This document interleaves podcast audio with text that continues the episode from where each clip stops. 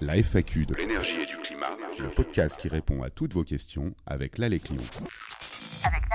Aujourd'hui, une question de Julie qui redoute les pics de chaleur chez elle en plein été et nous interroge sur la faisabilité de ne pas trop en souffrir sans avoir recours à une climatisation. Alors Julie, comme beaucoup d'entre nous, vous n'êtes pas très à l'aise dès lors qu'il fait trop chaud dans votre logement. Home Sweet Home se transforme en Hot Sweet Home. Le confort d'été, c'est une notion qui dépend de plusieurs paramètres et sur lesquels il est possible d'agir et réduire ainsi la surchauffe rendant inconfortable un bâtiment ou un logement. Dès lors que l'on parle de confort d'été, on parle température à l'intérieur de son logement. Température qui résulte des flux de chaleur provenant de l'extérieur. En été, il fait chaud dehors, ce n'est pas nouveau, mais aussi de l'intérieur. Il s'agit alors du fonctionnement de tous les appareils électriques, l'éclairage, les réfrigérateurs, les téléviseurs, etc. et de l'énergie de cuisson, qui se convertissent en chaleur dans le logement. La présence d'occupants est également source de chaleur. Alors Julie, voici quelques astuces pour rafraîchir votre logement sans climatiser. Tout d'abord, ventiler la nuit.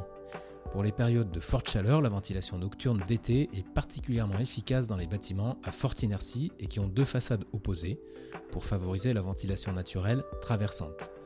Créer un courant d'air la nuit lorsque la température extérieure est basse permet de rafraîchir le logement en évacuant la chaleur emmagasinée le jour. Deuxième astuce, occulter les ouvrants le jour.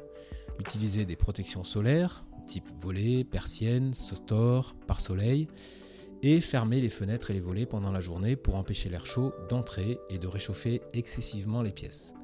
Troisième astuce, choisissez bien vos équipements et utilisez-les au bon moment.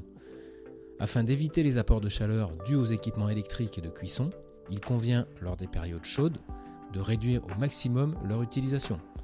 Et lorsque vous devez remplacer ou acheter un appareil, vérifiez ses caractéristiques en matière de consommation d'énergie pour en limiter les apports de chaleur. Autre conseil, le brassage de l'air. Avec un simple ventilateur directionnel, vous pourrez pendant les fortes chaleurs bénéficier d'un moyen certes palliatif, mais souvent appréciable. Pour en améliorer le confort, on leur donne souvent un mouvement de balayage à l'intérieur de la pièce, ce qui donne une sensation de fraîcheur pour une faible consommation d'électricité. Il existe aussi le ventilateur de plafond qui permet de brasser l'air et peut être une alternative intéressante à la climatisation dans des cas spécifiques. Toutefois, pour ventiler suffisamment, les pales ne doivent pas être trop près du plafond et ne doivent présenter aucun danger pour les occupants. C'est pourquoi cet appareil est adapté à des pièces relativement hautes et d'au moins 4 mètres sur 4. Pensez aussi à humidifier. Par forte chaleur et en climat sec, faire évaporer de l'eau apporte une fraîcheur agréable. L'évaporation naturelle, avec une fontaine, de la végétation par exemple, crée un abaissement de température de l'air ambiant à proximité immédiate. Et l'évaporation provoquée avec euh, un brumisateur, l'arrosage des sols, etc., est plus efficace mais grande consommatrice d'eau. Il est également possible d'humidifier l'air pour le rafraîchir en étendant un linge humide, éventuellement aéré par un ventilateur. Autre conseil, la végétation. Les plantes, en effet, grâce à leur capacité d'évapotranspiration, entretiennent une confortable ambiance de fraîcheur à l'intérieur du logement planter un arbre devant une baie vitrée au sud, installer une haie pour faire écran au rayon du soleil à l'ouest, ou utiliser une treille avec des plantes grimpantes le long d'une façade sont autant de moyens naturels de limiter la hausse des températures le logement. Autre astuce, la couleur des surfaces. En effet, les parois claires sont à privilégier à l'intérieur d'un logement, car la lumière utile dépend en partie des réflexions produites par les plafonds, les murs, les sols. Enfin, pour réduire l'inconfort lié aux fortes températures à l'intérieur de son logement, sachez que celui-ci dépend également d'aspects physiologiques. Certains paramètres corporels ont toute leur importance. Pour réduire la sensation de chaleur, on peut utiliser des vêtements larges et clairs, manger moins de plats chauds et bien sûr limiter les activités trop physiques.